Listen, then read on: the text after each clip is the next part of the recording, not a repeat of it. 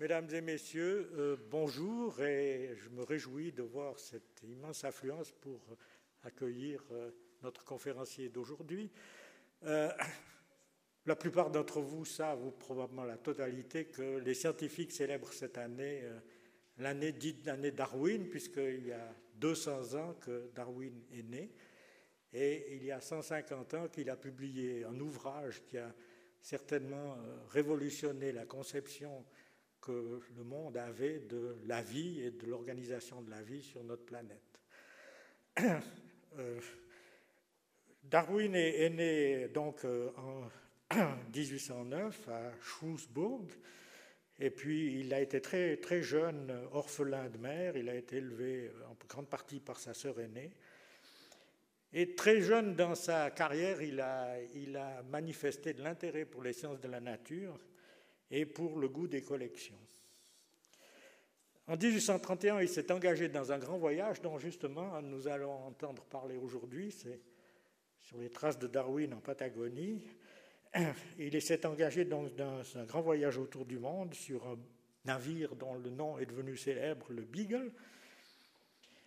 Et euh, pour nous parler de cette expédition, euh, nous avons demandé à Daniel Cherix, que probablement aussi la majorité d'entre vous connaissent, car c'est un, grand communicateur qu'on entend souvent à la radio ou euh, qu'on voit à la télévision. Daniel Cherix est originaire de B. Il a fait des études de biologie à Lausanne et une thèse en 1981 qui portait sur l'étude des fourmis du Jura. Il a ensuite séjourné au Japon et puis aux États-Unis avec des bourses de l'Académie suisse des sciences naturelles et du Fonds national. Et depuis 1982, il, fonctionne comme conservateur au musée de zoologie. Sa spécialité est l'entomologie, donc euh, l'étude des, insectes. Et euh, il enseigne aussi à l'Université de Lausanne, où il a été nommé professeur en 1997. Je me réjouis de l'entendre nous parler du voyage de Darwin et je lui donne la parole.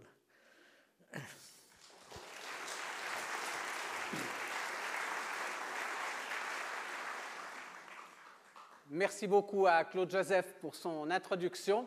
Je suis nettement moins célèbre que Darwin, vous allez voir quand même. Alors, l'idée, c'est de faire un voyage avec Darwin, puisque j'ai eu l'occasion moi aussi d'aller en Patagonie. Alors je vais vous donner ma vision de ce que moi j'ai vu, quand même euh, quelques 180 ans après son, son, arrivée. Et alors, pour ceci, pas de panique, c'est juste le... La technologie nous joue des,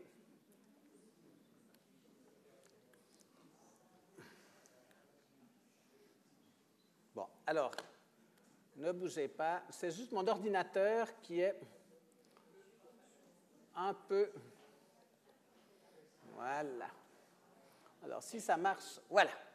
Très bien. Alors, comme l'a dit Claude Joseph, on va quand même prendre quelques éléments de la vie de Darwin avant ce grand voyage, parce que c'est relativement important d'un tout petit peu avoir quelques éléments. Alors, il est né en fait le 12 février 1809 et euh, vous le voyez ici, à l'âge de 7 ans avec l'une de ses sœurs, il avait plusieurs sœurs, avec sa sœur Katia. On ne va pas bien sur cette très vieille photo, il faut juste savoir qu'il tient dans ses mains un pot de fleurs, ce qui montre évidemment, comme dit le commentaire, son intérêt pour les sciences naturelles. Je trouve ça un petit peu, un petit peu léger comme interprétation, mais ce n'est pas grave.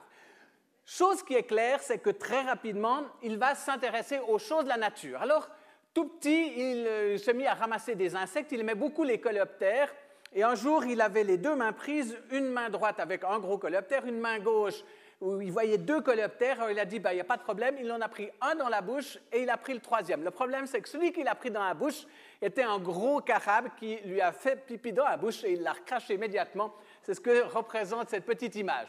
Un intérêt pour les sciences, parfois assez original, puisque ses camarades l'avaient surnommé Gaz, parce qu'il faisait avec son grand frère, il faisait des expériences de chimie, mais pas toujours euh, très surveillées et avec parfois des dégagements un peu particuliers de substances.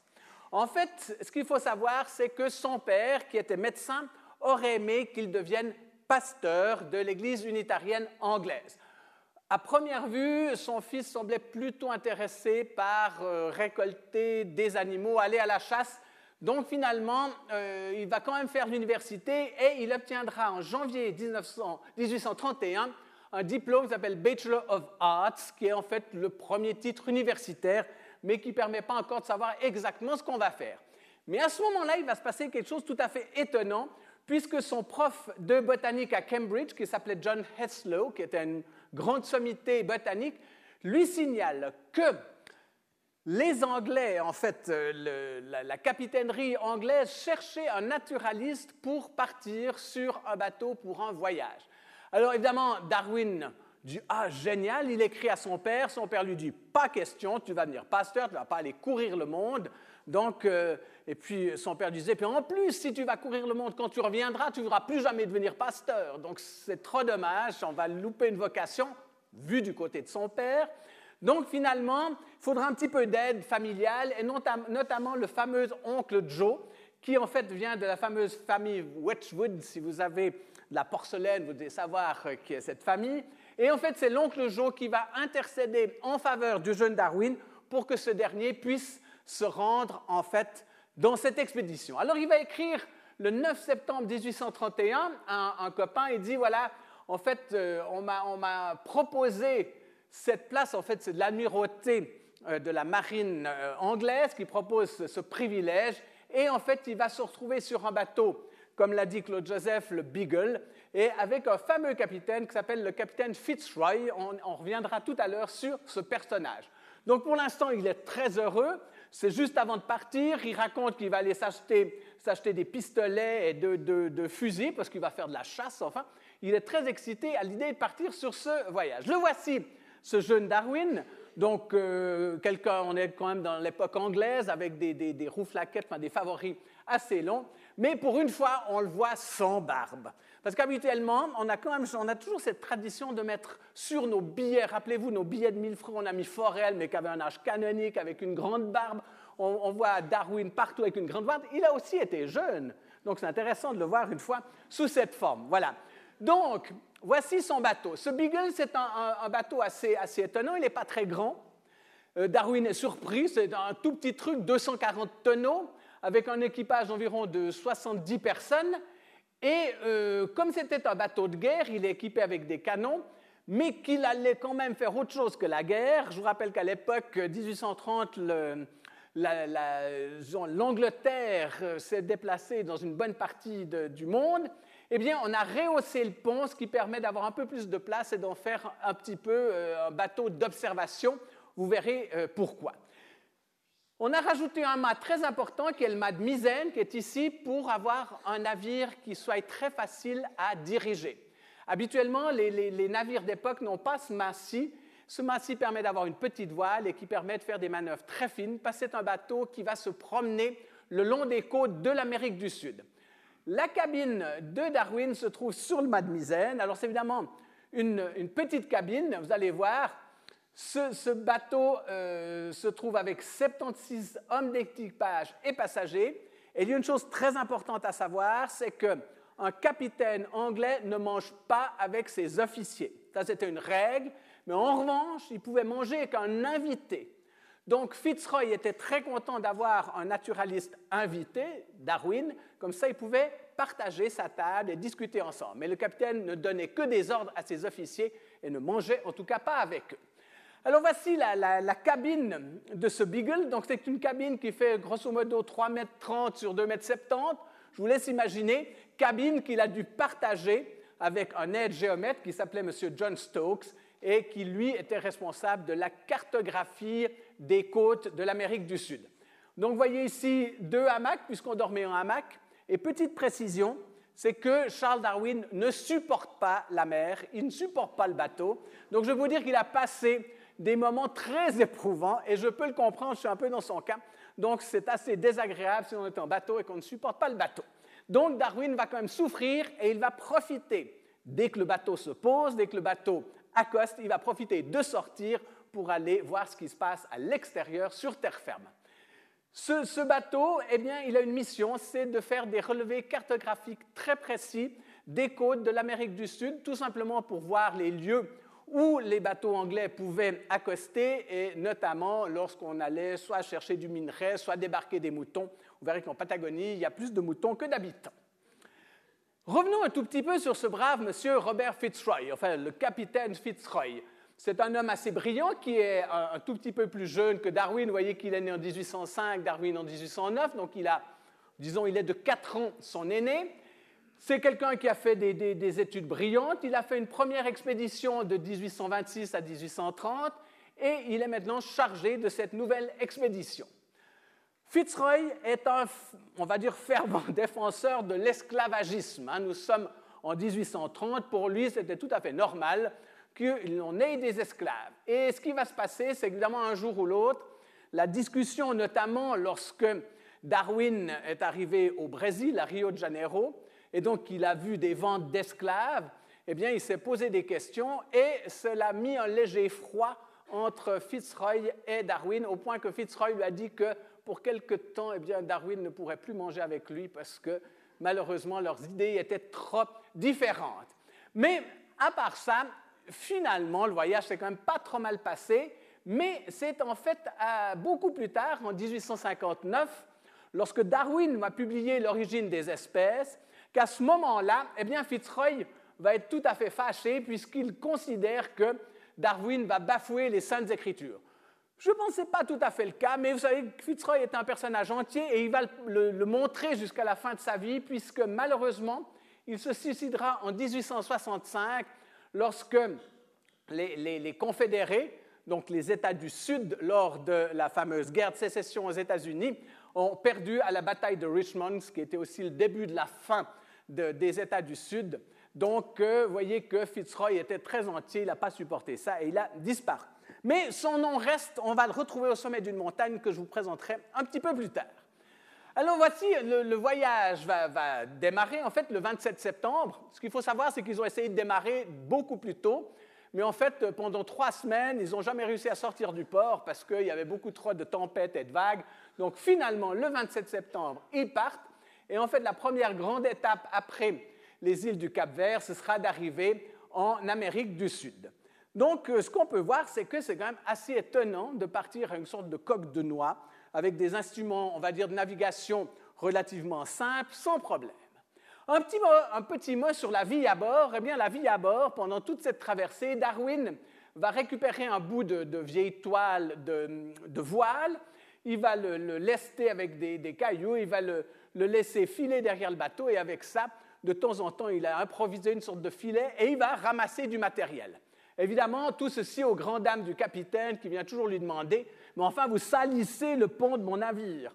Donc Darwin s'excuse en disant Mais vous avez besoin d'un naturaliste. Donc finalement, Darwin va commencer ses premières collections sur des animaux marins, ses premières collections de son voyage. Évidemment, euh, la deuxième chose, il existe une tradition lorsque vous passez pour la première fois de votre vie la ligne de l'équateur, eh bien, il y a un charriage eh bien, ce charriage a évidemment été fait où la moitié de l'équipage s'est déguisé en sauvage, et puis euh, on, a, évidemment trempé Darwin. Enfin, des choses assez classiques, mais enfin, Darwin s'est prêté de bonne grâce à ce que l'équipage lui proposait, avec toujours sous l'œil, on va dire, euh, bienveillant du capitaine Fitzroy.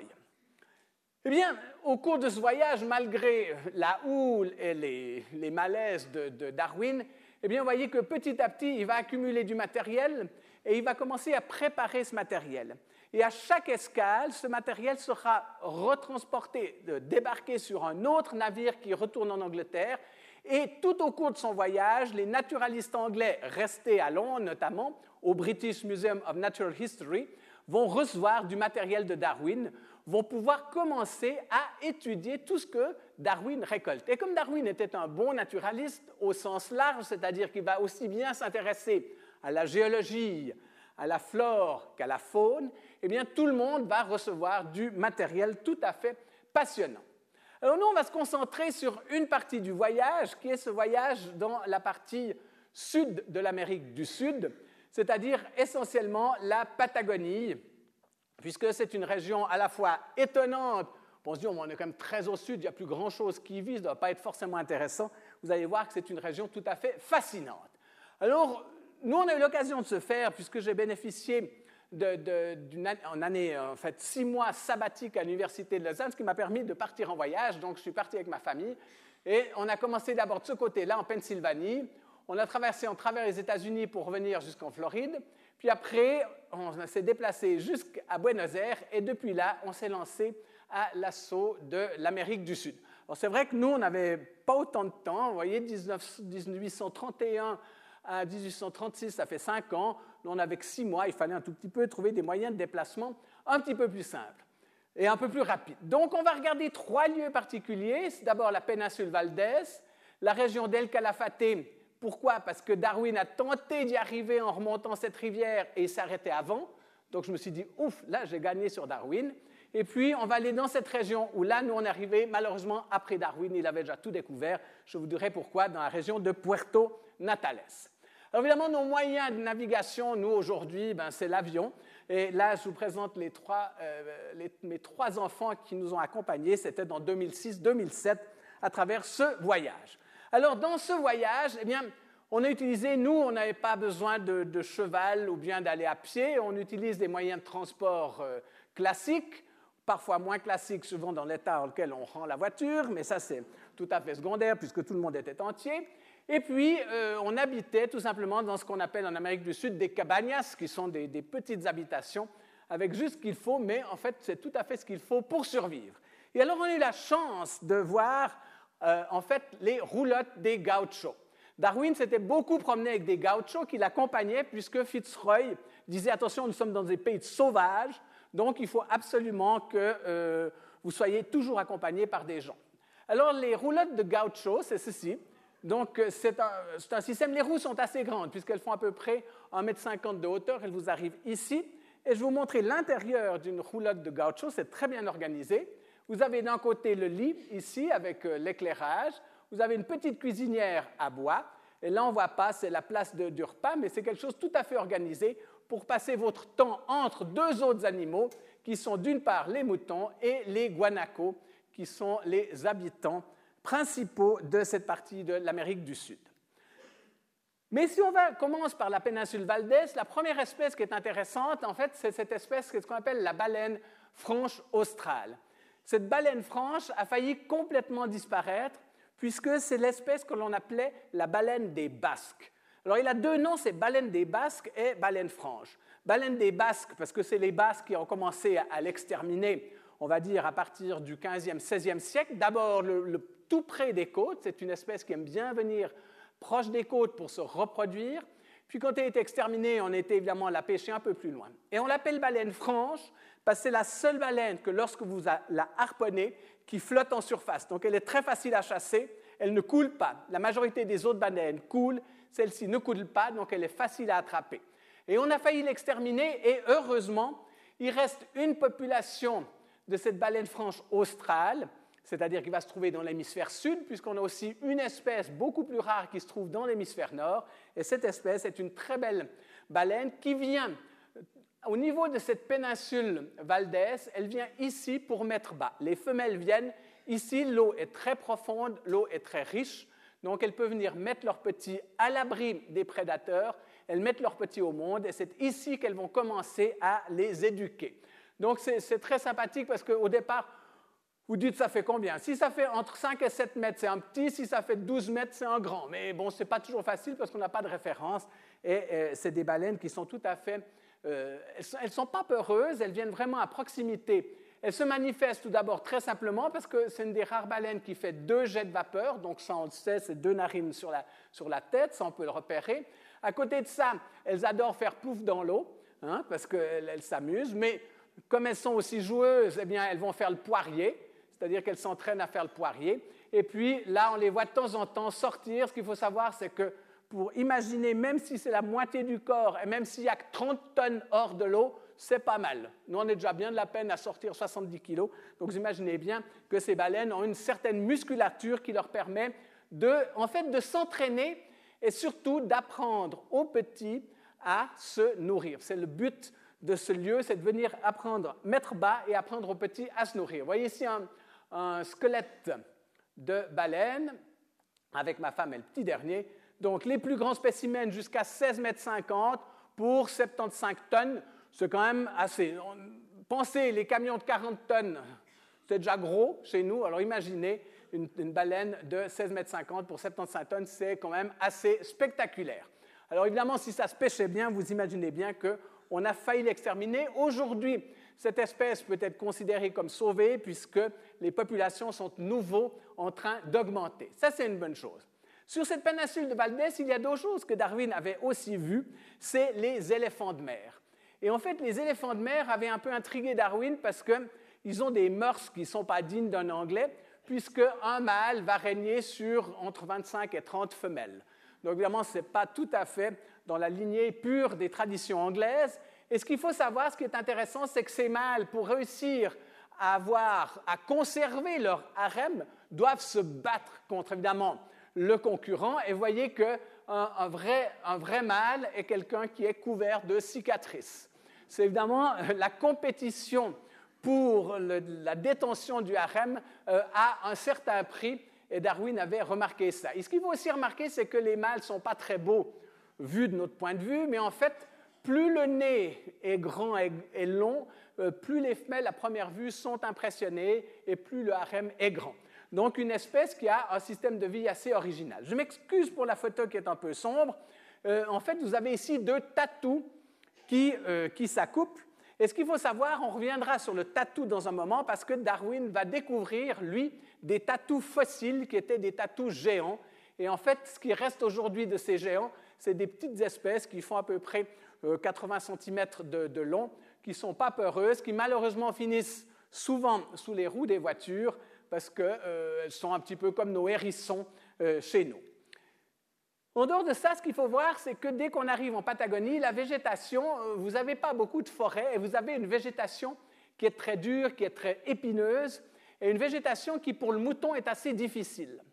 Donc, si aujourd'hui, vous pouvez élever 80 moutons, on va dire, sur, prenons un hectare à peu près pendant la belle saison, juste pour les nourrir, on a un hectare, 80 moutons, c'est un chiffre très approximatif, eh bien, euh, en Patagonie, il vous faut 80 hectares pour un mouton et pas l'inverse. Juste pour vous dire qu'on a introduit le mouton dans cette région, mais le mouton doit avoir des surfaces immenses pour se nourrir, ce qui n'est pas tout à fait le cas du guanaco, parce que le guanaco, lui, il se nourrit avec un peu tout et n'importe quoi. Le guanaco est un drôle d'animal, parce que si vous le regardez trop près, vous verrez qu'il a la lèvre supérieure fondue.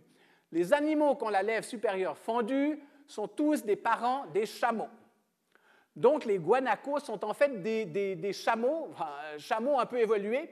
Il y a une époque où les camélidés ont pu, depuis euh, l'Afrique de l'Est, traverser par le détroit de Bering et coloniser l'Amérique du Nord, à une époque où l'Amérique du Nord n'était pas encore en contact avec l'Amérique du Sud. Un jour, le contact s'est fait, le climat ayant changé, eh bien, les chameaux sont descendus, ont passé l'Amérique centrale et sont arrivés en Amérique du Sud. Et en Amérique du Sud, bien, le climat a rechangé. Finalement, certains sont restés, d'autres ont disparu. Et ce qu'on retrouve aujourd'hui en Amérique du Sud, ben, c'est le guanaco, l'alpaca, la vigogne et bien sûr le lama. Ce sont quatre espèces de camélidés et il faut évidemment sauter un continent pour retrouver les proches cousins. Mais voyez comme euh, la colonisation a pu se faire. Donc, eux sont très très bien adaptés à ces régions-là et sont assez sauvages. Il y a d'autres espèces un petit peu bizarres, puisqu'on dirait quelqu'un qui court avec un, comme si le, bout de son jupon dépassait derrière. C'est le lièvre de Patagonie. Le lièvre de Patagonie, qu'on appelle Mara, est aussi une espèce qui est un peu surprenante et qui a aussi surpris Darwin. Parce que quand ils, ont attrapé des, individus, donc ils ont chassé quelques individus, ils ont dit qu'un bizarre, ces femelles, on les tétine quasiment aux aisselles. Alors qu'habituellement, chez le, lapin de chez nous, le lapin de Garenne, les tétines sont vraiment assez, en bas, assez au centre. Et c'est en observant la biologie de cette espèce. Vous vivez dans une végétation qui fait entre 50 et 60 cm de hauteur. Il y a quand même des prédateurs, je vous les montrerai, le puma, le, le renard. Donc des quantités de prédateurs sont là, le problème, c'est que quand vous allaitez, il faut être toujours un peu attentif. Donc, autant mettre vos tétines en haut. Les petits sont crochés aux tétines, mais vous avez une vue sur ce qui se passe autour. C'est quand même une certaine adaptation au milieu environnant qui permet aux espèces d'éviter une trop grande prédation. Alors voici ces côtes, notamment là de la péninsule Valdez, ces côtes qui ont été cartographiées. Et pendant que l'équipage cartographiait ces côtes, bien Darwin, à cheval avec un gaucho, visitait l'intérieur des terres sans trop s'éloigner. Alors, parmi les espèces qui ont été des espèces étonnantes, eh bien, on retrouve, on trouve en fait ici un cormoran. C'est un cormoran à pattes rouges. Alors, c'est ce qui a toujours surpris Darwin, c'est de retrouver des formes qui ressemblaient un peu à ce que lui connaissait quand même comme naturaliste venant d'un climat tempéré. On retrouvait des espèces, mais souvent avec des, couleurs différentes, des tailles, des formes un peu originales. Et ceci a quand même bien intéressé Darwin, et de nombreuses espèces ou spécimens qui n'étaient pas connus ont été dédiés à Darwin après qu'ils aient été décrits, notamment pour un certain nombre d'espèces d'oiseaux et aussi bien sûr pour un certain nombre d'espèces de mammifères. Ici, vous avez des otaries qui de nouveau vivent à première vue en groupe. Et en fait, si on connaissait tout le monde et si on connaissait, on trouve toujours un gros mâle et une vingtaine de femelles. Et les clans ne doivent pas dépasser certaines limites parce qu'immédiatement les mâles vont se jeter sur celle qui s'enfuit ou une nouvelle qui pourrait venir. Donc c'est un, système assez compliqué de reproduction. Et dans ce système en reproduction, bon là on est un petit peu loin, il y a un petit point blanc, vous n'avez pas besoin de le voir en détail, nous on l'a pas vu beaucoup plus grand que ça, mais c'est ce qu'on appelle la colombe australe. Donc c'est un oiseau qui est en fait proche des colombiformes et qui fait la migration évidemment dans le sens inverse, puisqu'elle euh, elle migre du nord au sud, alors que quand il fait froid, et puis du sud au nord quand il fait chaud. Donc c'est un, migrateur, mais qui là vient passer ses quartiers d'été en Amérique du Sud avant de repartir plus au sud où il fait, il fait froid et où se débrouiller. Évidemment, l'espèce qui est la plus connue, c'est un manchot. Alors, ce n'est pas le manchot de Darwin, on pourrait se dire quand même, puisqu'il a laissé son nom, eh bien non, c'est le manchot de Magellan. Il faut savoir juste que Magellan a passé avant Darwin en Amérique du Sud.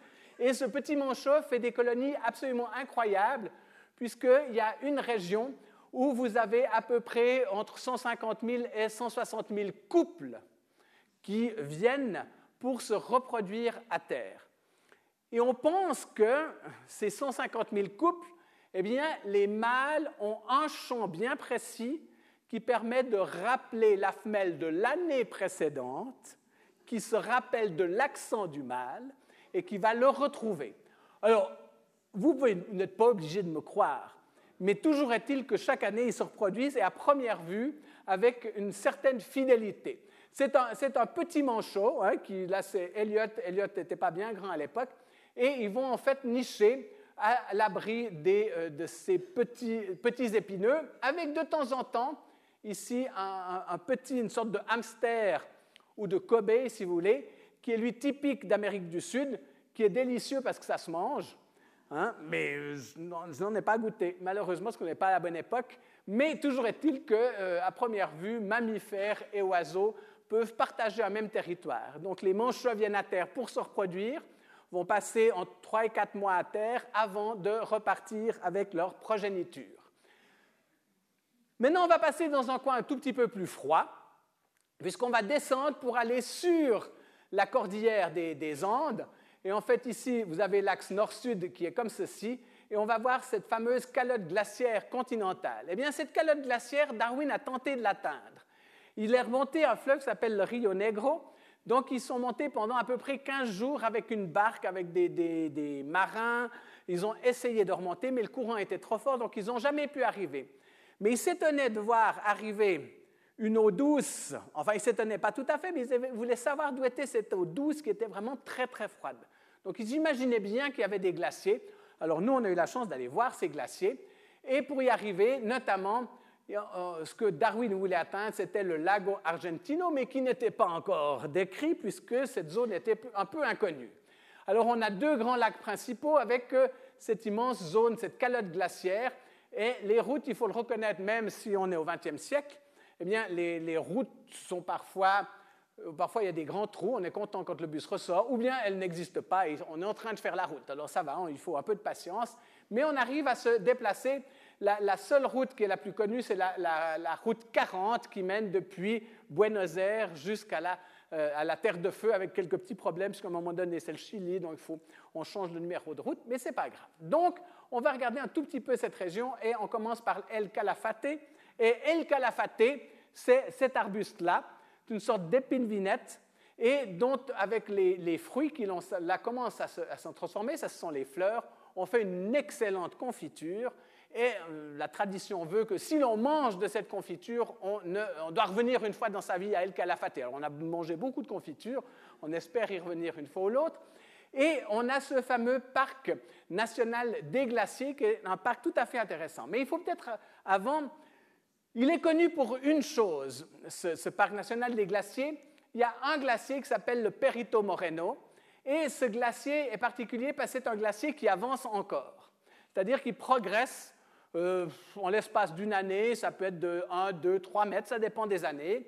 Et ce qui se passe, à un moment donné, il y a une sorte de pont qui se, forme sur le, sur le lac et le glacier va couper le lac en deux avec un tout petit problème, c'est que de l'autre côté, il y a bien sûr de l'eau de pluie qui va s'accumuler, donc il y avoir une pression qui va s'accumuler sur cette glace, et parfois 12 ans après, 5 ans, 30 ans, ce bloc-là, ce passage-là va exploser et libérer les eaux qui vont passer de ce côté de l'autre côté et qui vont arriver dans le lago Argentino, puis après vont descendre par le Rio Negro jusque dans l'océan Atlantique.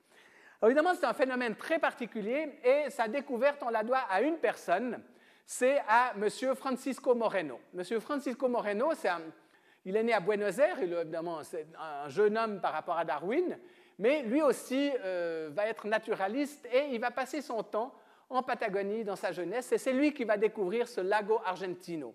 On savait qu'il devait y avoir quelque chose, qu'il y avait peut-être des choses intéressantes dans cette région, donc il va le découvrir et il le découvre en 1876 et il sera plus tard nommé par le gouvernement de l'Argentine expert. Vous savez que la frontière entre le Chili et l'Argentine n'a jamais été très claire. Sur un glacier, vous imaginez, sur un glacier qui fait 2000 km de long, vous imaginez que c'est encore plus difficile de dire c'est là. Vous mettez un piquet, le lendemain, un piquet a bougé de 20 mètres, donc vous pouvez difficilement dire que c'était là.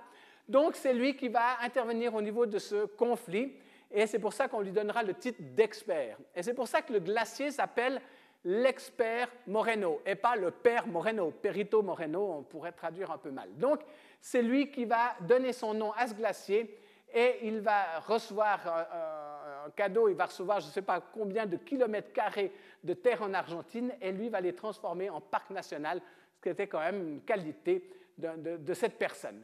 Alors voilà ces, zones, donc on se retrouve maintenant contre la cordillère, dans des zones qui à première vue sont assez inhospitalières, et vous allez voir que là, on trouve une faune tout à fait intéressante malgré des mètres et des mètres de glace et de neige éternelle.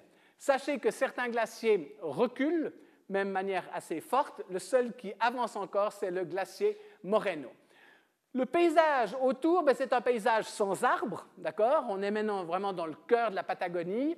Vous avez bon, euh, des pistes, mais vous avez ce fameux Rio Negro qui est ici, qui est une eau vraiment charge, euh, froide, très chargée en limon, ce qui lui donne cette couleur particulière.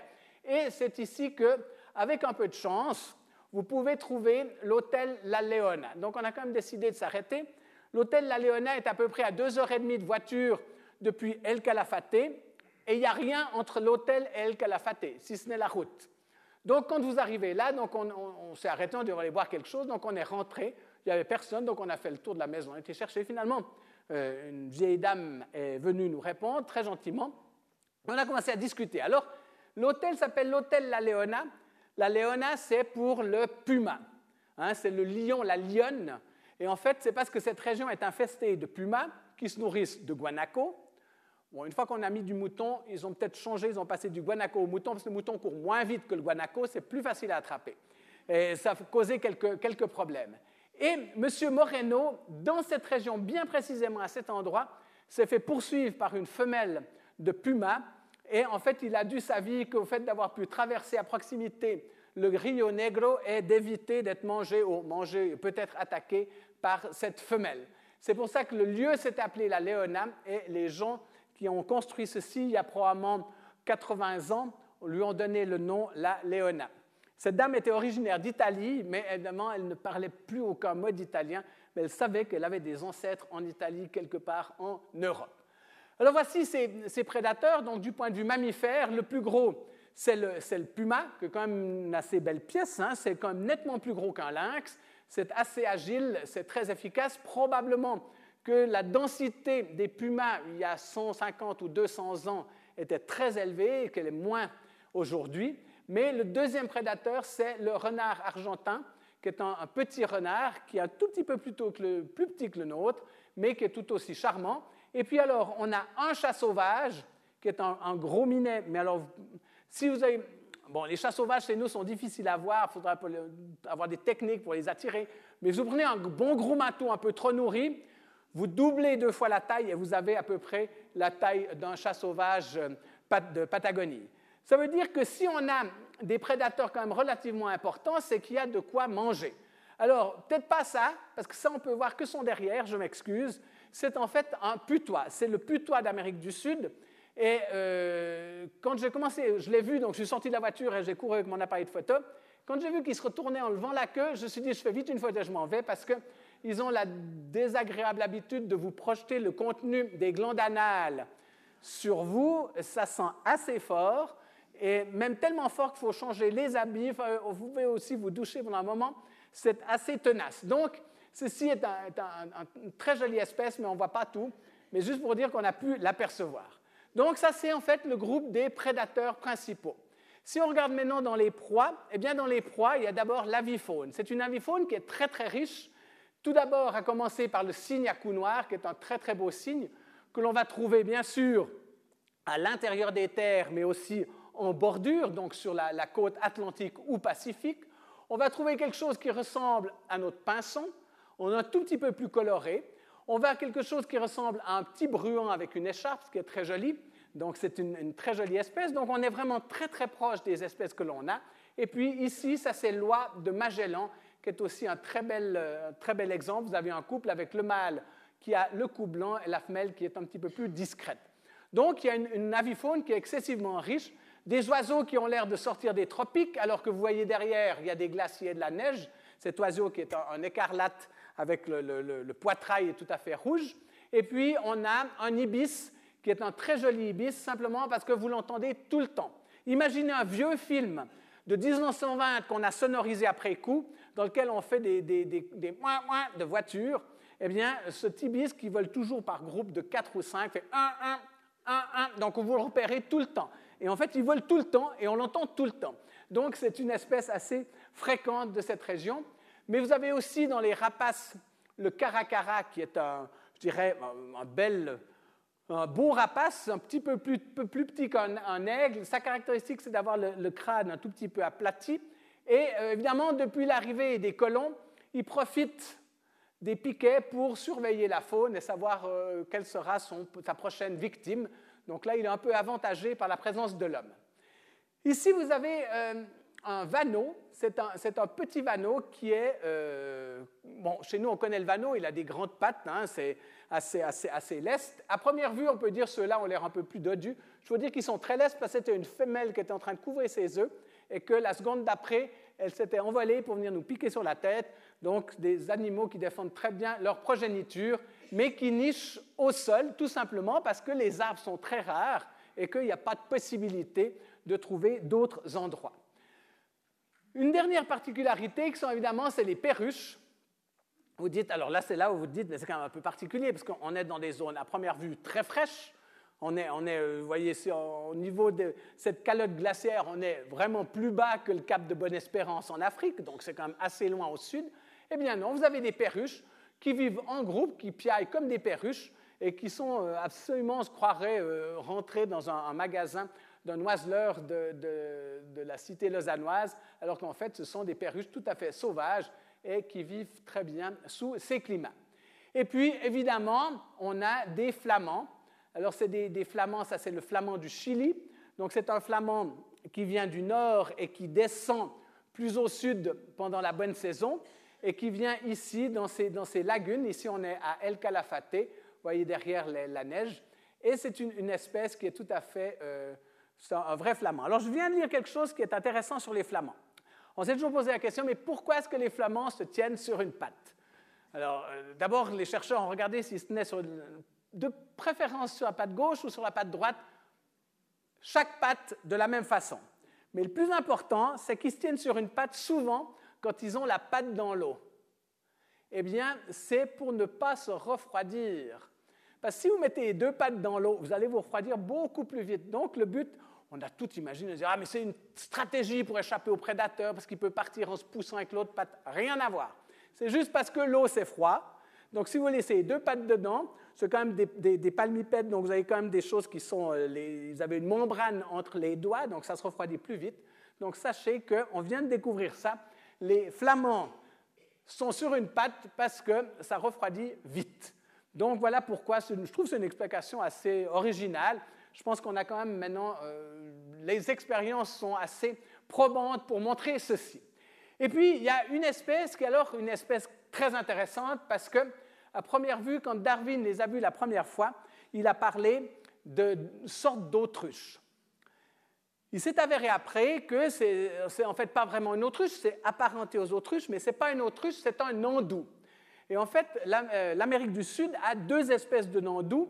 Ces nandous sont un petit peu plus petits que les autruches, mais alors un comportement tout à fait merveilleux je me permets de m'y arrêter un tout petit peu parce que c'est le mâle qui assure l'éducation des enfants. Alors déjà, déjà, au début, le mâle va aménager une sorte de, nid en, nettoyant un tout petit peu. Il paraît que c'est comme les nids sont pas terribles parce que, bah oui, il n'y a, pas d'arbre, il n'y a pas de branche, donc déblaye une petite place et après il fait des gestes pour que les femelles viennent pondre des œufs. Alors à première vue, il semble que ceux qui ont du succès peuvent avoir jusqu'à 40 œufs. Donc, une fois que les œufs sont pondus, le mâle couvre les œufs et jusqu'à l'éclosion des œufs. Et une fois que les petits sont arrivés, eh bien, c'est lui qui, pendant les trois premiers mois de leur vie, va leur apprendre à se nourrir, à éviter certains prédateurs, le puma ou d'autres prédateurs. Donc, c'est le mâle qui assure l'éducation. Et à première vue, ça marche bien, puisqu'il y a toujours des nandous en Amérique du Sud. Donc, je tenais à le relever parce qu'il y a tellement de cas contraires à ça que, le nandou se charge de l'éducation des petits est quand même quelque chose d'intéressant. Alors cette espèce-là, justement, Darwin en a envoyé un spécimen et ça s'appelle maintenant le nandou de Darwin, évidemment. Mais Darwin, lui, était intéressé par les petites choses aussi. Donc il a bien regardé les coléoptères. Ici, vous avez un charançon. Ce qui est intéressant, c'est que dans ces milieux, on va dire, ce n'est pas semi-désertique, c'est quand même assez aride, en tout cas d'après ce qu'on a pu constater c'est que les coléoptères sont de très grande taille, et ça, c'est un charançon qui fait à peu près 2 cm de long, ce qui est quand même joli pour une, pièce. Vous avez d'autres, des, scarabées, qui sont ici aussi intéressants, donc des individus toujours de très grande taille. Et puis le plus intéressant, c'est celui-ci qui a ces, ces, deux cornes et qui s'appelle El Torito, le petit taureau, donc est une espèce, les mâles ont cet, cet appareil-là, et ils l'utilisent vraiment pour se rendre à fond la caisse dans le mâle suivant pour éviter, ben, pour surtout euh, se battre pour obtenir les faveurs d'une femelle. Donc, toutes ces espèces-là, et euh, je les, je les contrôlées, ont été ramassées par Darwin et identifiées. Certaines étaient connues d'autres parties de l'Amérique du Sud, mais euh, un certain nombre d'espèces sont tout à fait originales et inféodées à cette zone. Je ne pouvais quand même pas aller en Amérique du Sud sans regarder les fourmis. Alors, j'ai trouvé euh, une espèce de fourmi qui est vraiment très intéressante. C'est l'espèce, c'est une fourmi qui fait de l'agriculture. Alors, sans subside, c'est-à-dire que c'est une fourmi qui récolte de la végétation, qui va transformer cette végétation, vous voyez, elle ramasse des petits bouts de végétaux, en les mâchant, elle va faire une sorte de compost. Ce compost, elle va l'utiliser pour ensemencer un champignon, et en fait, ces fourmis vont se nourrir avec ce champignon. Avouez que c'est extraordinaire. Et en plus, aussi bien que nos paysans, elles utilisent des accélérateurs de croissance, puisqu'elles ont des glandes qui sont situées juste au, niveau du, thorax ici, des glandes qui produisent des substances qui sont des analogues des hormones végétales.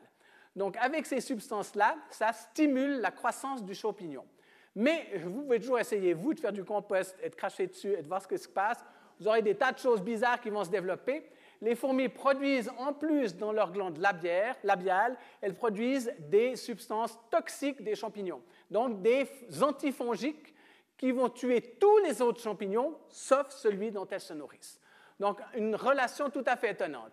Darwin, il aimait bien les fourmis parce qu'il va en ramasser, notamment, il en ramasse en Amérique du Sud. Il n'aura pas trouvé cette espèce-là, mais il en aura trouvé d'autres. Et il va ramasser surtout au Galapagos. Ce sera le premier à ramasser des fourmis au Galapagos. Et puis là, c'est une espèce de Camponotus.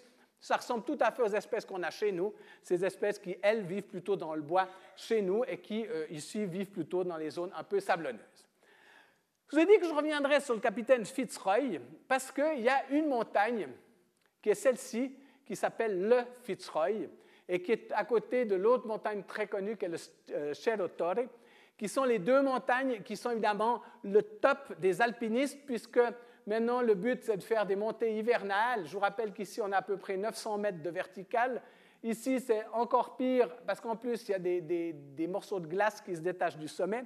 Mais en fait, c'est quelque chose qui est très connu et les alpinistes viennent là pour euh, les, les, bons alpinistes. Alors, il y a eu bien sûr des tas d'histoires à ce propos-là, mais voilà, M. Fitzroy a eu quand même la plus grosse montagne, ce qui est finalement pas si mal. Mais euh, à côté de lui, on va trouver, il y a, Saint-Exupéry, il y a Mermot et il y a encore un, un troisième, des gens qui, eux, ont participé, rappelez-vous, à l'aéropostal, qui était le transport du courrier par-dessus la cordillère des Andes à une époque où les avions n'étaient pas très sûrs et dans des conditions parfois très euh, difficiles. Donc c'est une région qui est juste à côté, qui est à côté de cette calotte glaciaire euh, dans le sud. Alors Darwin, lui aussi, il des, il était chercher des, ben, des cailloux, il, s'est promené dans ces, dans ces, montagnes et toujours, euh, il avait finalement, il avait demandé à son père s'il pouvait lui donner un peu d'argent, qu'il puisse payer un marin pour, pour porter les choses. Donc il avait quelqu'un pour l'accompagner mais euh, juste pour vous dire, c'est que le temps peut changer très très rapidement dans ces régions, puisqu'on est en fait tout près de l'océan Pacifique, euh, de l'océan Atlantique, donc on a des systèmes qui s'affrontent et euh, le, temps peut être beau pendant une demi-heure et la demi-heure d'après, vous avez une chute de neige. Donc c'est assez spectaculaire, mais Darwin va trouver beaucoup de fossiles dans ces régions-là qui seront assez intéressants et même très intéressants. Je vous montre quelques vues du parc qui permet d'arriver à ces, à ces, sommets, qui est un, un parc, très, euh, parc national. Et pour montrer à quel point les gens font bien, et que El Chalten, il y a 100 personnes qui habitent, mais on peut choisir El Chalten Norte ou Centro. Donc c'est juste pour dire que des gens ont pris les mauvaises habitudes de chez nous à, mettre des tas de directions euh, pour s'y retrouver. Toujours est-il que c'est quand même un, parc tout à fait intéressant dans lequel on va voir un proche parent de notre être, qui est le notophagus, qui est un, être probablement beaucoup plus primitif, qui résiste à des conditions beaucoup plus difficiles, mais qui a un feuillage assez proche du être, avec la caractéristique du être de chez nous, c'est-à-dire des petits poils au bout du bord des feuilles. C'est comme ça qu'on le reconnaît, même avec un tout petit bout. Et c'est une espèce d'arbre qui, euh, qui, se retrouve là. Alors au-dessus de ces arbres, bien évidemment, vous avez le roi de la cordillère qui, va voler. Ce roi de la cordillère, c'est évidemment euh, le, plus grand, le plus grand des, vautours, c'est le condor. Et ce, vautour est quand même, c'est quand même assez étonnant puisque euh, maintenant il y a tout un programme de réhabilitation. Il a aussi été menacé, euh, aussi bien que notre gypaète barbu, qui quand même depuis maintenant quelques années se porte mieux sur les Alpes c'est des espèces qui, font entre, qui peuvent faire entre 300 et 500 km par jour de déplacement sans quasiment battre des ailes. Donc évidemment, avec la cordillère, avec les massifs, les, les, courants et le temps qui peut changer, c'est des espèces qui arrivent à se déplacer très facilement. Et à première vue, il faut courir ces distances pour pouvoir trouver ses proies et pour pouvoir se nourrir. Darwin, lui, a passé du temps et il a passé du temps à déterrer des fossiles et il a notamment trouvé un fossile de tatou géant. Mais ce n'est pas le tout, il a découvert quelque chose de tout à fait intéressant qui est en fait des paresseux géants. Et en fait, ces paresseux géants, c'est des paresseux qui devaient faire à peu près 2,50 mètres de, de hauteur. Et il y a toute une histoire à propos de ces paresseux géants. Donc, on a été voir la fameuse Cueva del Milodon, parce que ces paresseux s'appellent des milodons. On connaît plusieurs espèces de fossiles aujourd'hui. Et vous remarquerez, là, on a juste passé, on était en Argentine, maintenant on a passé du côté du Chili. Et nous sommes, à proximité de Puerto Natales. Alors, cette cave du Milodon est une immense, on va dire une grotte très grande, qui était probablement utilisée par les, Indiens locaux, les, les qui, habitaient là il y a fort longtemps, puisqu'on a retrouvé des restes de foyers, etc. Et le problème, c'est qu'en grattant le sol, on a, aussi trouvé, euh, je dirais, des restes de mylodon, au point qu'on a même découvert un bout de peau. Alors, évidemment, ce mylodon était quand même assez grand, hein, il fait un bon 2,50 m, et en 1885, dans cette région de Puerto Natales, donc il n'y a rien, il y a un Allemand qui vient s'installer qui s'appelait M. Eberhardt. Cet homme vient s'installer, il vient avec sa famille, il décide qu'il va s'installer ici pour le reste de sa vie. Il y a comme des originaux hein, sur notre planète, parce que je dirais venir là, il n'y a rien, il n'y a pas de magasin. Enfin, imaginez que c'est une vie au départ quand même assez originale. Il s'installe là et avant de construire sa maison, avec sa famille, ils vont s'installer dans cette grotte. Cette grotte, elle se trouve, on va dire, à 5 km du bord de la mer.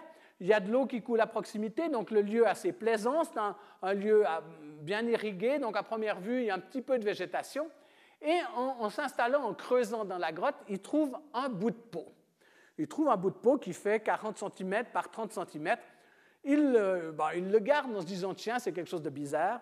Ce bout de peau, quelques années plus tard, il va construire sa maison, il s'installe, il le pend à l'entrée de sa maison.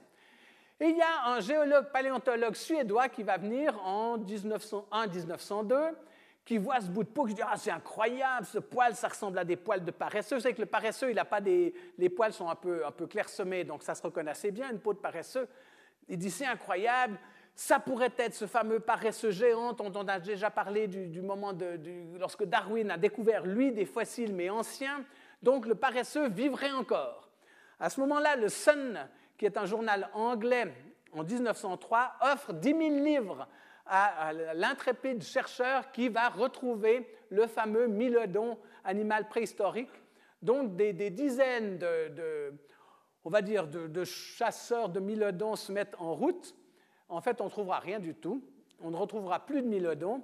Et euh, le bout de peau va disparaître. Et à partir de là, on va commencer à redécouvrir au fur et à mesure, depuis 1904, des petits bouts de peau avec des poils de mylodon dans différents musées d'Europe. Donc on ne sait pas très bien, je peux vous dire qu'on en a retrouvé un au musée. Non, nous on sait d'où il vient.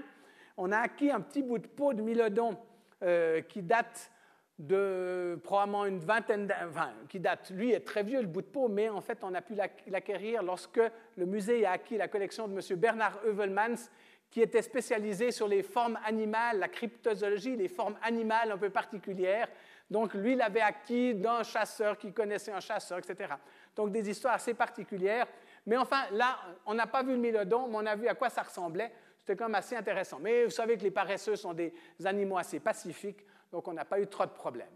Ici, je vous parle juste de cette région parce que géologiquement, elle est très intéressante, puisque l'Université de Lausanne y a envoyé ses, géologues avec des, spécialistes de la grimpe, puisque je ne veux pas dire que les géologues de l'Université de Lausanne ne sont pas des spécialistes de la grimpe, mais je dirais qu'ils montent jusqu'à un certain niveau. Au-delà, ils ne vont pas. Donc, ils ont engagé, il y avait une dizaine de, vraiment ces grimpeurs qui montent juste avec deux doigts et, une, petite pantoufle pour aller sur ces bouts qui sont un peu particuliers parce qu'ils ont une autre couleur et on ne connaissait pas du tout l'histoire de ce massif, du parc national de, qui s'appelle Torres del Paine.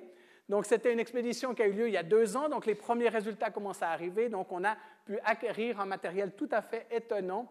Et avec un drame qui s'est déroulé, puisqu'un jeune a fait une chute, je crois, de 150 mètres, mais rassurez-vous, aujourd'hui, il va très bien, il grimpe comme avant. Donc, euh, euh, voilà, euh, juste pour vous dire que l'Université de Lausanne s'intéresse aussi à des choses en Amérique du Sud. On voit très bien ici, vous voyez, vous avez la partie supérieure qui est vraiment noire, et puis la partie inférieure. Donc les jeunes montaient là pour faire des prélèvements à différentes hauteurs, alors que les, géologues les attendaient un peu plus bas. Alors, évidemment, ce, sud, c'est le, pays du guanaco, et il faut juste savoir que le, guanaco, finalement, euh, lui, est bien protégé puisque les pumas ont été à la fois chassés par les nouveaux colons qui s'intéressaient euh, avant tout euh, à éviter la concurrence simplement que c'est un bétail, le guanaco, donc il fait de la concurrence. Et puis aussi, bah, malheureusement, le puma, lui, s'est aussi intéressé un peu plus aux moutons qu'aux guanacos, parce que les guanacos courent très vite. Ils sont même assez agiles puisqu'ils peuvent se rouler sans problème par terre. C'est quand même une espèce bien particulière et assez originale, la région. Un petit mot maintenant, juste pour dire quand même qu'il y a des gens qui sont venus avant, mais qui étaient moins intéressés au côté naturel, c'est Magellan, puisque Magellan, en fait, va arriver dans, en, 1520, il va arriver dans cette région. On est ici maintenant euh, juste avant au-dessus de la Terre de Feu. Et euh, c'est ici que euh, Magellan va trouver un passage qui va permettre simplement d'éviter de passer par le, par le, point le plus sud, qui est le, cap Horn, qui est lui quand même connu pour être parfois très calme et qui est surtout connu pour ses, tempêtes. Donc il va, il va passer, il va découvrir ce fameux détroit de Magellan. Ce détroit de Magellan, le voici, et on voit juste là au bout, et Darwin a été très content, c'est qu'il y a le mont Darwin, et Darwin l'écrit en disant, finalement, parce que là c'est le capitaine et l'équipage qui avaient décidé, c'est de nommer cette montagne Darwin.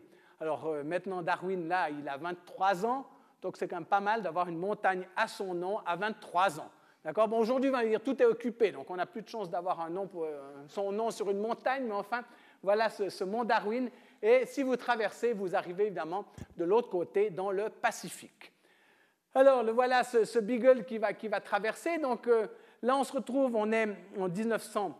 1832. Euh, Donc en fait, il s'est passé encore peu de temps, mais Darwin a vu déjà beaucoup de choses. Il a vu beaucoup de choses du point de vue des fossiles, il a vu beaucoup de choses du point de vue de la faune, il a vu que les faunes se ressemblent, qu'on a des animaux qui d'un continent à l'autre sont un peu différents, mais se ressemblent quand même.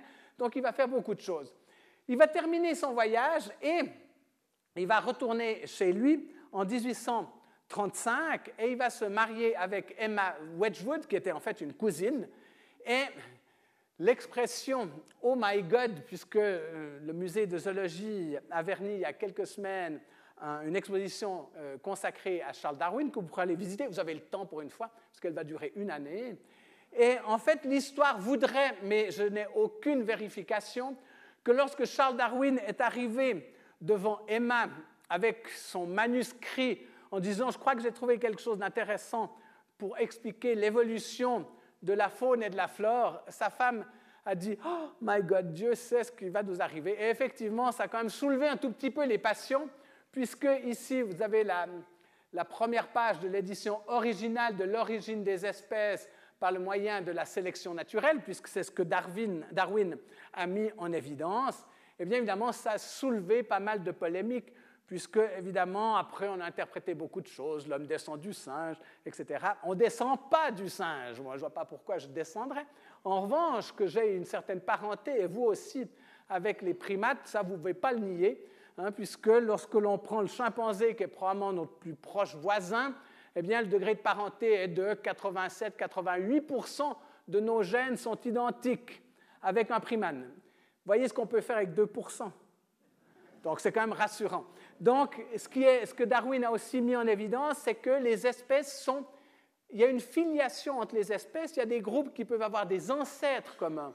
Alors nous pourrions avoir un ancêtre commun avec un singe. Je vous rappelle qu'on vient de découvrir maintenant un ancêtre d'environ 4,7 euh, millions d'années qui est hardy qui est cette sorte de, fossile bien particulier. Ce qui est drôle dans ces fossiles, si on prend Lucie, si on prend Andy, c'est toujours des femmes. À croire que les hommes durent moins bien ou ils se conservent, ils se fossilisent moins bien, mais si vous prenez Lucie, si vous prenez Hardy, ces deux, femmes, eh bien, on voit qu'il faut remonter un bon moment. On n'est toujours pas au singe, donc il faut l'ancêtre commun, il est quand même assez loin en arrière.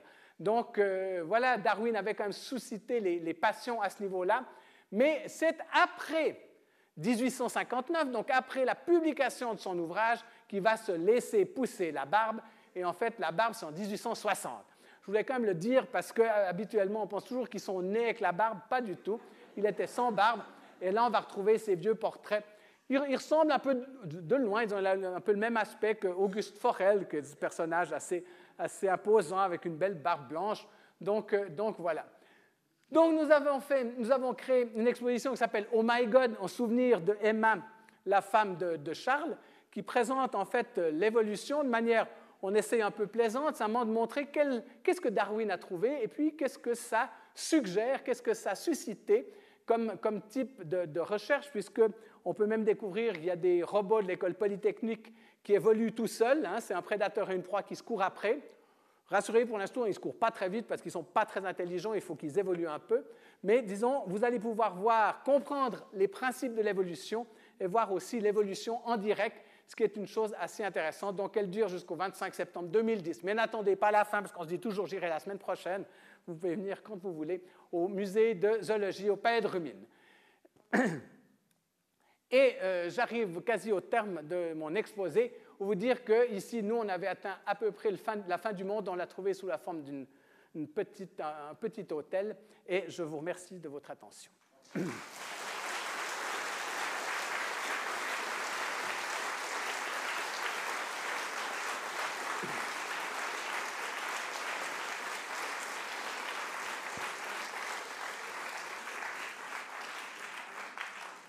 Merci Daniel pour ce voyage et ces magnifiques animaux que tu nous as montrés. Le micro.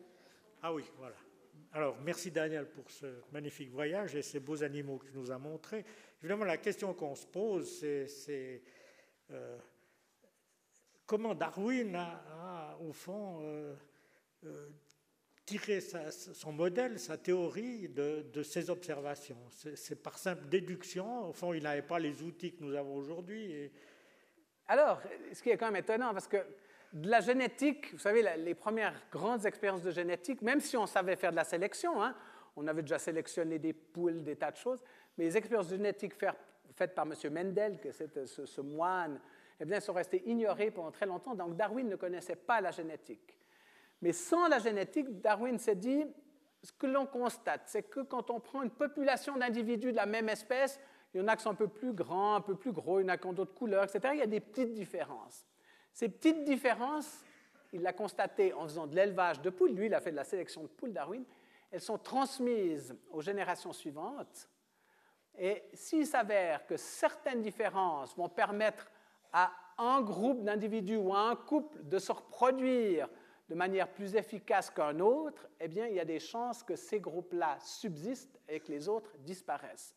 Donc, basé là-dessus, eh bien, euh, c'était tout le principe de la sélection naturelle. Mais ça ne veut pas dire que c'est le meilleur qui reste. Alors, surtout pas. C'est celui qui, à un moment donné, a le plus d'avantages dans un milieu et peut mieux se reproduire. Et en fait, ça, il l'a déduit parce que quand il est parti sur son bateau, il était lamarckiste, c'est-à-dire la fonction crée l'organe, hein, c'est ce que, que, Lamarck avait mis en évidence, c'est-à-dire que si euh, vous voulez manger des fruits et puis qu'ils sont à cette hauteur, puis si vous levez sur les pieds, vous les avez, ben, la génération suivante, ben, vos enfants ils les auront parce qu'ils auront grandi. Donc, ce n'est pas tout à fait ça. Hein. C'est pas euh, Lamarck qui disait qu'on pouvait changer assez facilement. Darwin, il a montré que c'était parce qu'il y avait des petites variations entre individus et que c'est la reproduction différentielle qui permettait ça. Mais il l'a vu surtout parce qu'il a pu voir des quantités d'espèces et il a vu des espèces comme les, au Galapagos, des espèces étaient très semblables avec des petites différences. Et je vous le donne en mille. On se dit toujours Darwin, c'est un, oui, comme quelqu'un de très respectable. Bon, il était, il était jeune, hein. il arrive au Galapagos, il arrive en 1835 au Galapagos, donc euh, il n'est pas si vieux que ça. Et la chose qu'il fait, c'est qu'il fait, il monte sur les, sur les tortues pour se faire déplacer sur les tortues. Ça, ce n'est pas le plus intelligent qu'on ait pu faire. Mais la chose qui, où il va être très bête, c'est qu'ils ont ramassé des tortues, quelques tortues sur le bateau, parce que ça faisait de la nourriture. Hein, des tortues géantes des Galapagos, ça fait même beaucoup de nourriture. Et puis après, Darwin a dit ah ben, je vais conserver les carapaces. Donc il a marqué une, deux, trois, quatre. Et puis c'est Fitzroy qui lui a dit mais ça va pas, celle-ci vient de cette île-là, celle-ci vient de cette autre île. Et Darwin n'avait même pas remarqué que les carapaces des tortues géantes des Galapagos, des Galapagos étaient chacune différente en fonction de la provenance d'îles différentes. Donc en fait, c'est en accumulant ça que petit à petit les choses sont venues. Et en fait, il a émis une bonne hypothèse qui, par la suite, va être vérifiée en partie. Tout n'est pas vérifié, rassurez-vous, il y a toujours des zones d'ombre dans l'évolution et des choses qu'on n'explique pas forcément. Mais voilà ce que Darwin comment ce qu'il est arrivé. Moi, moi, je voyagerai encore, je ferai encore six ans de voyage aujourd'hui pour acquérir quelques connaissances, pas uniquement sur les fourmis, mais sur le, sur le monde, parce que c'est là où vous voyez les différences juste ça sent quand même un peu ces différences. Merci, merci pour ces explications. Alors, euh, j'ouvre la, la, discussion, le débat. La salle est invitée à poser des questions à notre conférencier, ici. Oui, alors euh, Darwin, euh, pardon, Darwin a publié donc son ouvrage De l'origine des espèces que plus de 20 ans après son retour en Angleterre. Alors on, sait que les créationnistes qui s'agrippaient au récit de la Genèse euh, étaient les seuls, selon eux, à détenir la vérité, c'est-à-dire la, prédominance de Dieu, et, euh, alors que Darwin défendait comme l'importance de l'homme, etc. Alors, euh, il considérait vraiment que c'est la main du diable qui combattait le christianisme, comme a dit quelqu'un. Alors, moi, je me suis demandé pourquoi, pour quel motif Darwin a attendu plus de 20 ans ou a dû attendre, a été forcé éventuellement d'attendre pour publier son ouvrage, est-ce que c'était parce que les créationnistes avaient de l'influence auprès de l'Église anglicane, ou bien est-ce que c'était dû à la reine Victoria, au Parlement britannique, pour des questions politiques, ou bien il y avait des jalousies dans la Société royale des sciences euh, Si vous pouvez me dire quelque chose à ce sujet, je vous serais reconnaissant. Alors, c'est une question tout à fait pertinente. Ce qu'il faut, faut peut-être juste euh, dire, c'est que euh, Darwin, dès son retour, va d'abord écrire beaucoup d'autres choses avant de commencer à rédiger euh, son livre sur l'origine des espèces. Il fera d'abord un premier résumé, c'est une vingtaine de, pages.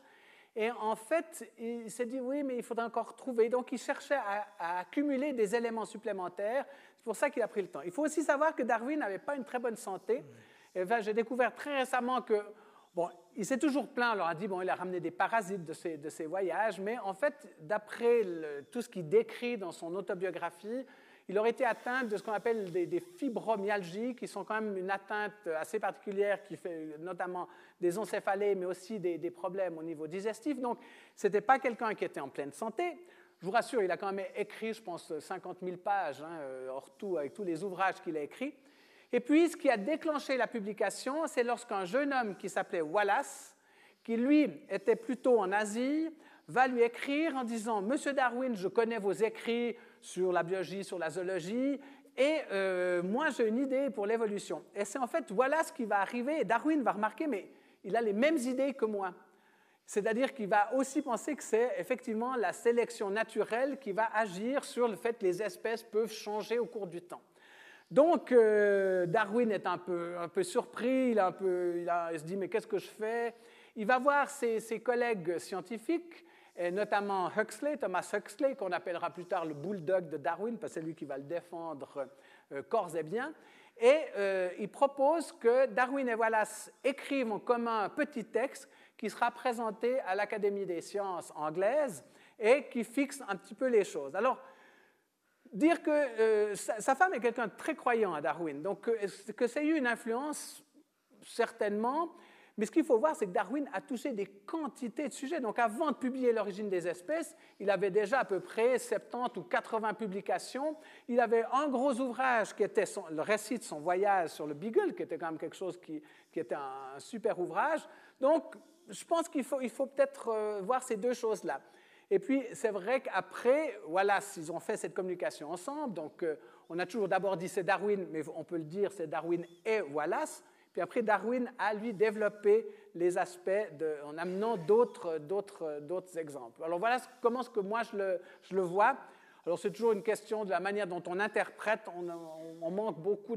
On n'était pas à l'époque, donc on ne connaît pas l'entier des relations entre Emma et, et Charles, donc pour savoir ce qui, ce qui avait une influence. Mais ce qui est clair, c'est que euh, quand on voit la réaction de Fitzroy, Fitzroy était quand même assez euh, choqué de la publication de l'ouvrage L'origine des espèces. Autre question? Oui? Un instant, j'arrive.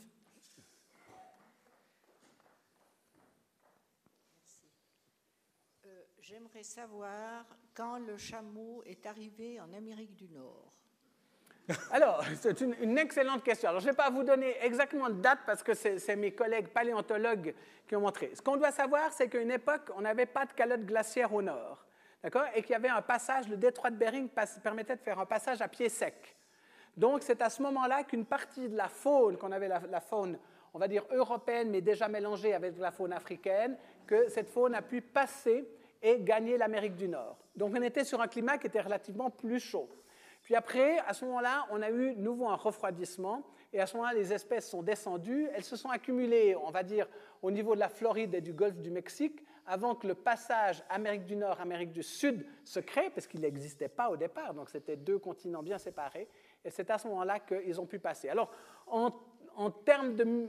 Milliards d'années. Voilà, je n'arrive pas à vous dire exactement, mais c'est ce que, euh, ce que l'on a comme, euh, comme, euh, comme clé pour expliquer la présence de camélidés en Amérique du Sud.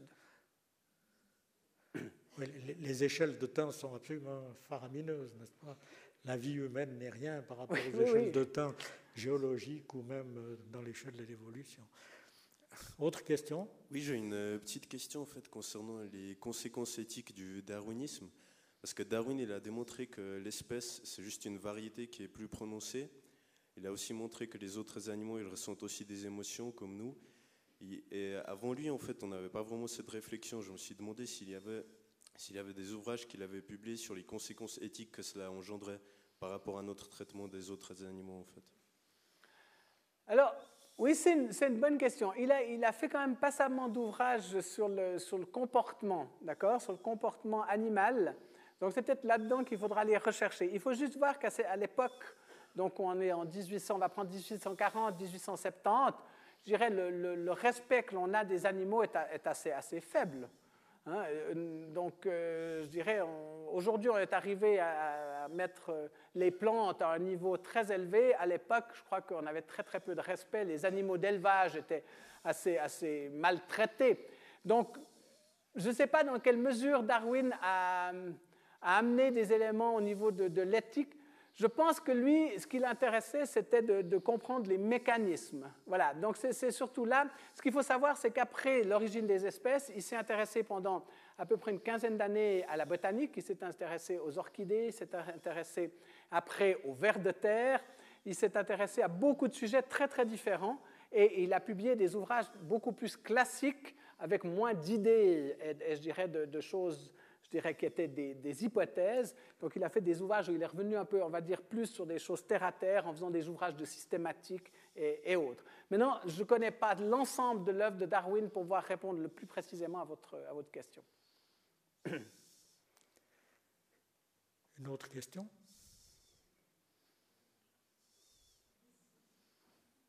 Oui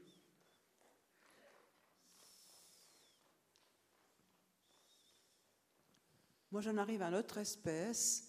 On a toujours appris à l'école que tous les êtres humains étaient arrivés par le détroit de Bering, mais plus tard, il y a eu d'autres euh, théories qui disaient que certains, donc les premiers primates, ou entre les primates et nous, ont pu arriver déjà en Amérique du Sud par voie maritime.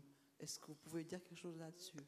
Alors là, je ne suis pas du tout spécialiste. Effectivement, on a un certain nombre d'hypothèses. Je vous rappelle quand même qu'il y avait les expériences du Kon-Tiki qui con- consistaient à montrer qu'on pouvait faire Asie, Amérique du Sud, hein, c'était ça le, ça le but. On sait qu'il y a diverses théories, notamment que ce ne seraient pas forcément les Nordiques, mais peut-être que les, gens d'Asie auraient euh, colonisé les Amériques au sens large euh, bien avant euh, le, passage de l'homme.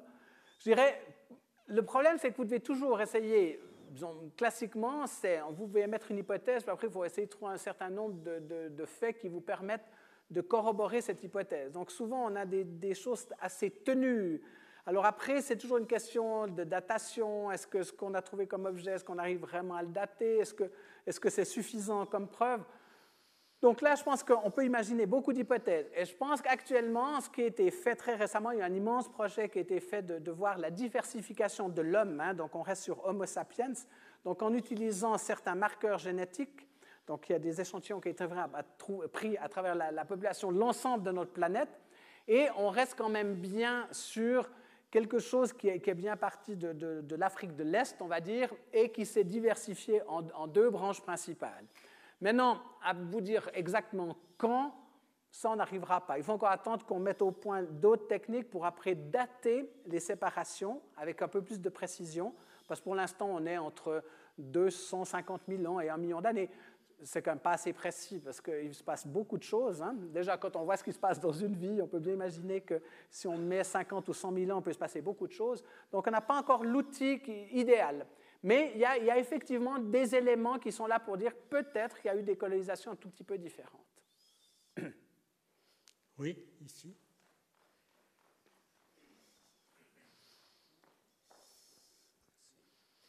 Euh, sur la Patagonie, euh, est-ce que vous pouvez expliquer pourquoi ces terres sont si peu fertiles? On voit arriver à Ushuaia, par exemple, des camionnettes qui font 2500 km depuis euh, Buenos Aires et même encore plus au sud, avec des pommes de terre.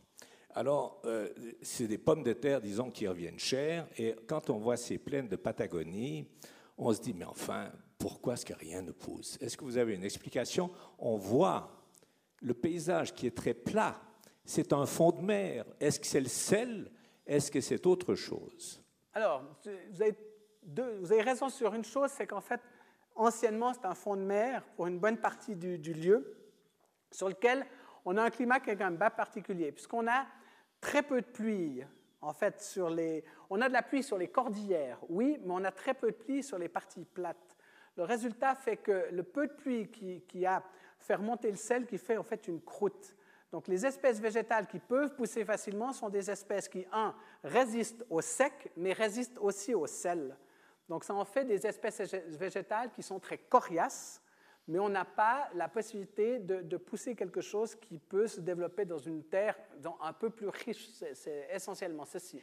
Et pour dire à quel point c'est coriace, un mouton, euh, après 4 ans, a les dents usées. Donc vous devez vendre vos moutons à 3 ans sans ça, il ne peut plus se nourrir parce que les dents sont trop usées à cause de la qualité de la végétation, alors que les guanacos, eux, peuvent durer toute une vie parce qu'ils ont vraiment, ils sont adaptés à cette végétation excessivement dure.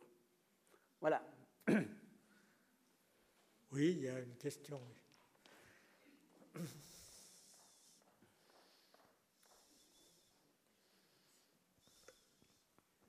Est-ce que les géologues suisses ont découvert la raison pour lesquels, au Torres Peiné, les cornes ont des couleurs si différentes?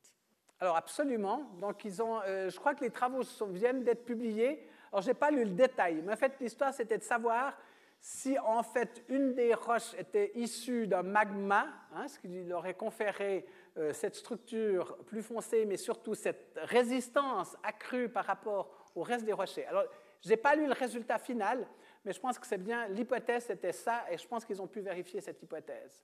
Donc c'est ce qui est vraiment très particulier de cette région-là. Oui. Pour en revenir à Darwin, est-ce qu'on sait qu'en 1909, ces 100 ans ont été fêtés? Ce serait intéressant de voir un parallèle entre 1909 et 2009, l'évolution des idées à ce sujet. Alors, une... effectivement, il a été fêté en 1909, hein, vous avez tout à fait raison, mais en 1909, on découvre un tout petit peu les, possibilités de la génétique et on va assister à un certain clivage entre les généticiens et les, zoologistes qui restent à l'organisme, les botanistes aussi. Donc, euh, c'est le premier, il, va y avoir une bataille en disant Ah, mais la génétique va permettre de tout expliquer, puis les autres disent Non, pas du tout. Enfin, il faut de temps en temps qu'il y ait un peu d'animation. Et puis, on va arriver, c'est un petit peu plus tard dans les années, si je ne me trompe pas, vers 1920-30, qu'on va avoir les, prémices de ce qu'on appelait la théorie synthétique de l'évolution. C'est la théorie qui va recombiner de manière assez élégante et, sans, on va dire de manière correcte, qui va permettre à la génétique, c'est-à-dire aux généticiens d'un côté et aux zoologistes et botanistes plus traditionnels, de, de voir qu'effectivement, ils travaillent exactement dans le, même contexte.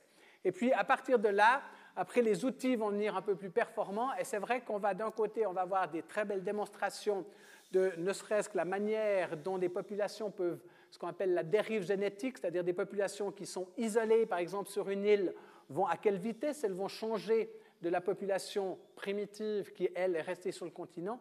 Donc là, on a pu mesurer des choses de manière un petit peu plus, euh, un peu plus efficace.